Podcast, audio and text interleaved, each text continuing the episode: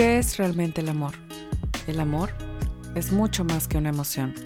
Va más allá del cuerpo y se alimenta en la experiencia. El amor es cuestión de percepción. Comenzamos. Hola, bienvenida a un episodio más del amor es cuestión de percepción y el día de hoy vamos a hablar acerca de algunos pensamientos que nos bloquean o nos impiden al intentar superar una relación. Estos pensamientos regularmente la verdad es que los vamos teniendo la mente va generando pensamientos, no importa si son positivos o negativos, ya lo hemos hablado aquí. La mente simplemente te va a estar ofreciendo diferentes tipos de respuestas y de interpretaciones a la realidad que te está sucediendo. Entonces, vamos a hablar de que algunos de estos pensamientos no nos están apoyando en nuestro proceso de superar un corazón roto, de superar una relación, de superar una ruptura amorosa, ¿vale? Entonces, vamos a hablar de esto y vamos a decir que, bueno, lo primero es tener el pensamiento de esto no debió pasar. Esto no debió pasar, no debimos de haber roto. Yo, si yo me hubiera esforzado más, viene acompañado con estos otros pensamientos, ¿no? Este es otro pensamiento. Si yo me hubiera esforzado más, si yo hubiera sido más comprensiva, si yo hubiera actuado de otra manera, si tan solo él me diera otra oportunidad, él o ella, ¿no? Entonces es muy importante que nos demos cuenta cuando estamos teniendo esta, esta, mm, digamos, estos pensamientos que nos dicen que esto no es lo que debería de estar sucediendo. Usualmente las rupturas no suceden de la nada. Si es que sientes en este momento que tu ruptura surgió de la nada, hay mucha negación involucrada en este pensamiento, ¿ok? Usualmente hay algo que nos avisa que la relación no está cumpliendo con su propósito, que no, que alguna de las dos personas no se encuentra en el mejor momento para tener esa relación, o que incluso esta persona está lista para moverse a una a un momento distinto de su vida, una etapa distinta de su vida, ¿ok? Entonces, este pensamiento tan solo nos hace como sentir, puede ser que sientas mucha culpa porque si tú te hubieras esforzado más, em, podemos tener pensamientos de que nosotros podemos haber modificado esto. Simplemente nos estorba muchísimo para llegar a la aceptación. Siguiente pensamiento. Si tan solo regreso con esta persona, me voy a sentir mejor. Créeme que este pensamiento genera muchos comportamientos muy locos como ir a buscar a alguien a su casa a las 2 de la mañana, como yo hice en su momento. Em, como ir a llamarle a alguien, textearle a alguien, sentir que esa persona tiene en su poder hacerte sentir mejor.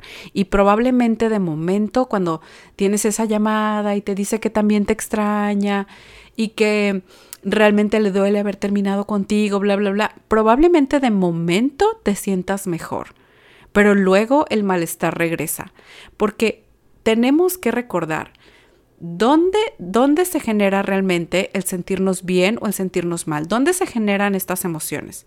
¿Dónde se genera nuestro bienestar? Sí, en nuestra mente. No se genera de nuestras circunstancias, no se genera de las personas que tenemos alrededor, el bienestar, el sentirte bien, las emociones positivas se generan en tu mente. Acuérdate que la experiencia exterior es solo un reflejo de la experiencia interior, ¿ok? Es muy importante que tú te des cuenta de esto, porque si no sentimos que el otro tiene mi tranquilidad, el otro me va a hacer calmar la culpa, el otro me va a hacer calmar la ansiedad, cuando yo estoy con él se me quita toda la ansiedad, ¿no?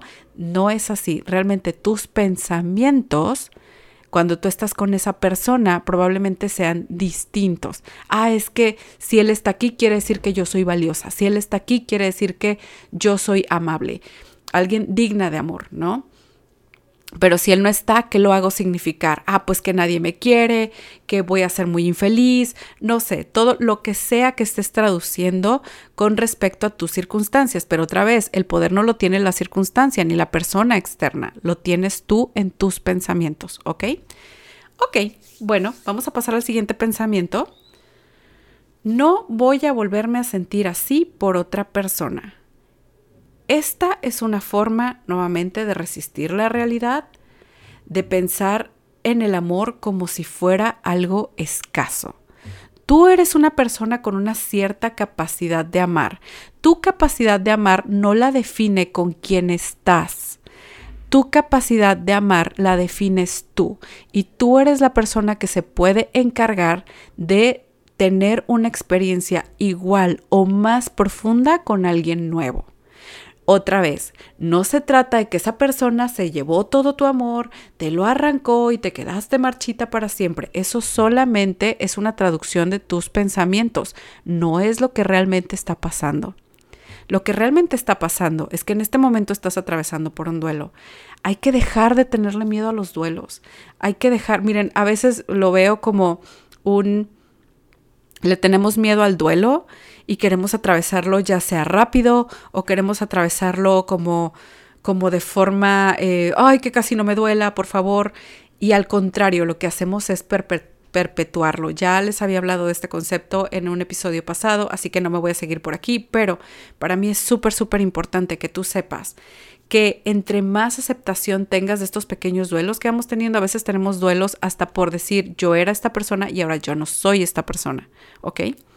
Entonces, importantísimo, importantísimo que nosotros nos demos cuenta de que este no me voy a volver a sentir así por otra persona, está bien amamos a las personas de formas diferentes. Y no sé si tienes más de una expareja, pero quienes tenemos más de una expareja, es decir, que, en su momento estuvimos con un ex y luego de repente no funcionó la relación y, y demás, nos damos cuenta que cada experiencia con cada persona ha sido distinta.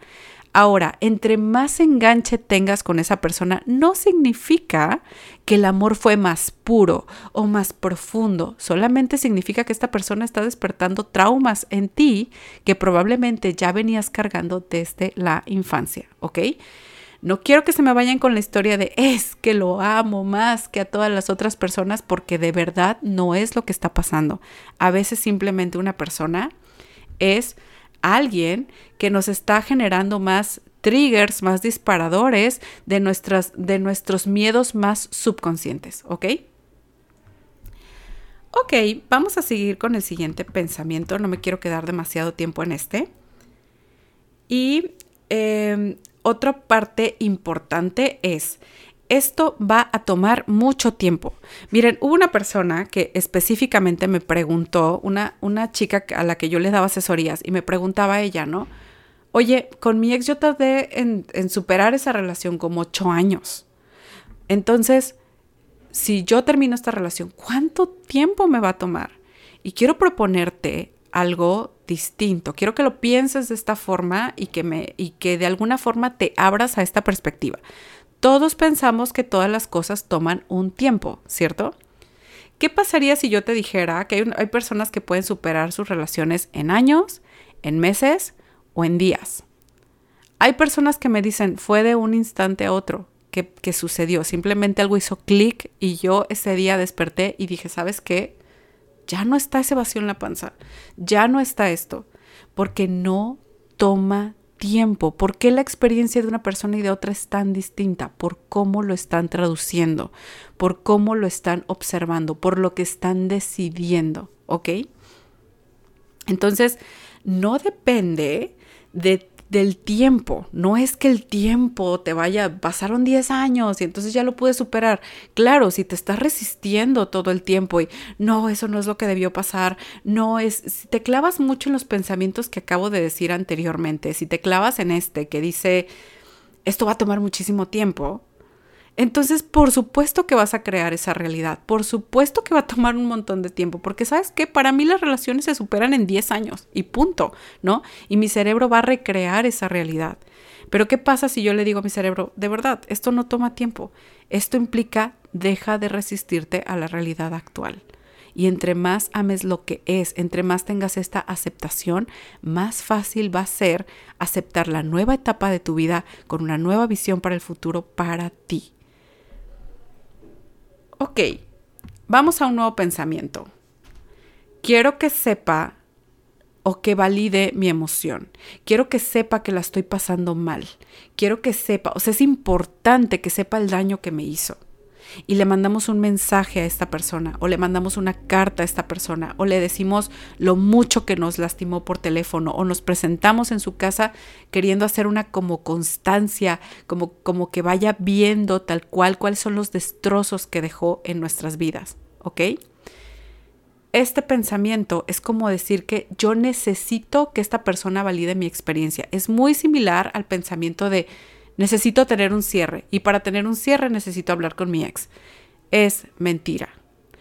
Tú no necesitas hablar con tu ex para tener un cierre. Tú no necesitas mandarle una carta, ni quemarla, ni... O sea, todos estos ejercicios, si a ti te hace sentir bien este ritual, los rituales son simbólicos. Entonces, si yo le escribo una carta y luego la quemo y luego todos estos rituales es porque estoy dándole señales simbólicas a mi subconsciente.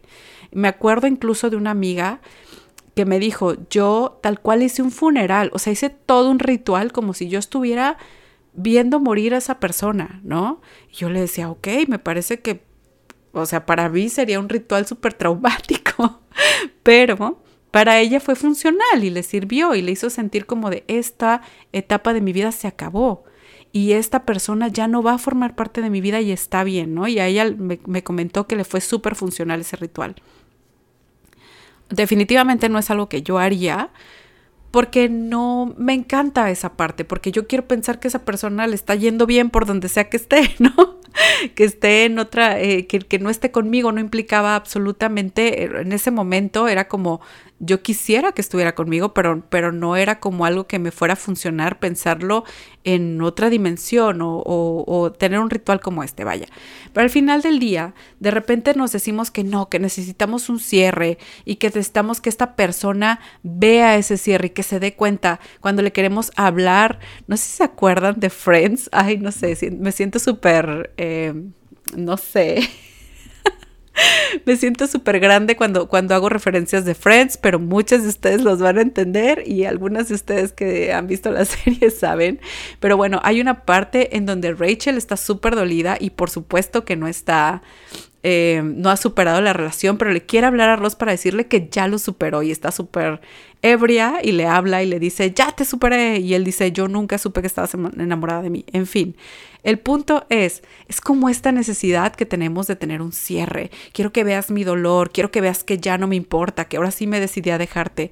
Y créeme, nada de esto es una solución real nada de esto va a hacer que tú realmente puedas superar esa relación. Si acaso lo que hacemos es darnos, y yo siempre les digo, es como darnos otra vez nuestra droguita, cuando lo volvemos a ver, cuando volvemos a contactar, cuando nos volvemos a dar permiso de pensar en un nosotros, entonces estamos contribuyendo a esta eh, a este apego insano que estamos sintiendo por esta persona, a esta necesidad de que las cosas sean diferentes. Es como que pensamos que si esta persona valida mi dolor, entonces va a ser diferente, pero no te vas a sentir diferente.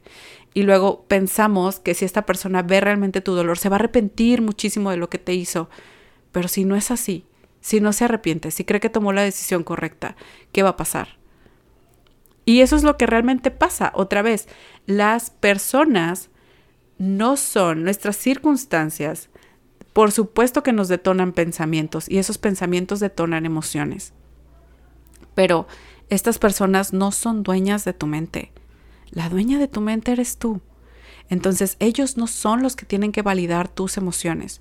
Tú tienes que validar tus emociones, tú tienes que validar tu experiencia. No necesariamente necesitas que alguien más valide tu experiencia para que entonces tenga sentido. No necesitas que tu ex sepa el mucho daño que te hizo. No necesitas tener un cierre con tu ex en donde tú le dices que ya I'm so over you. Eh, ya estoy tan, eh, ya estoy tan decidida a dejarte y te lo tengo que decir, ¿no? Tengo que decirte todo el daño que me hiciste. No es realmente necesario y créeme, tampoco te vas a sentir mejor después de hacerlo. ¿Ok? Bueno, estos fueron los pensamientos que nos impiden superar una relación. Estos pensamientos dentro del coaching lo que nosotros hacemos es que una, te los muestro, porque usualmente a veces estos mismos pensamientos se disfrazan de otros de otras oraciones, lo que te decía hace un rato, ¿no? A veces decimos, es que sabes que siento mucha culpa. Em, o si yo me hubiera esforzado más, o no voy a volverme a sentir así, es que mi ex y yo sí teníamos una conexión como más profunda que todo el mundo allá afuera, ¿no? Yo jamás me había sentido tan comprendida. Todo ese tipo de cosas, lo que hacemos dentro de las sesiones de coaching es que una, te muestro esos pensamientos y dos, elegimos de forma intencional y practicamos nuevos pensamientos para que tú realmente puedas superar esta ruptura, porque nuevamente, superar una ruptura no toma tiempo toma evitar, de, alguna forma no es evitar, es dejar de resistirnos a la realidad actual Es decir, empezar a practicar esta nueva aceptación, empezar a crear una visión del futuro que ya no incluye esta persona, porque tu vida no se acaba aquí, a menos que tú decidas que se acaba aquí. Y lo que hacemos es resignificar también la historia que tú pasaste con tu ex para que esta se convierta una historia, en una historia de extraordinaria, en una historia donde realmente tú eres la heroína y regresas a ser la protagonista de tu vida. Si deseas hacer este proceso acompañada, como siempre, te invito a que agendes una sesión de claridad y platiquemos acerca de tu situación particular y de lo que es posible para ti y cómo puedo ayudarte. Te mando un beso, un abrazo y nos vemos pronto. ¿Este episodio te gustó? Suscríbete para no perderte de nada. Danos una reseña en iTunes o comparte tomando una imagen de pantalla y etiquétame como arroba auralana y déjame saber qué te pareció. Gracias por escuchar. Hasta pronto.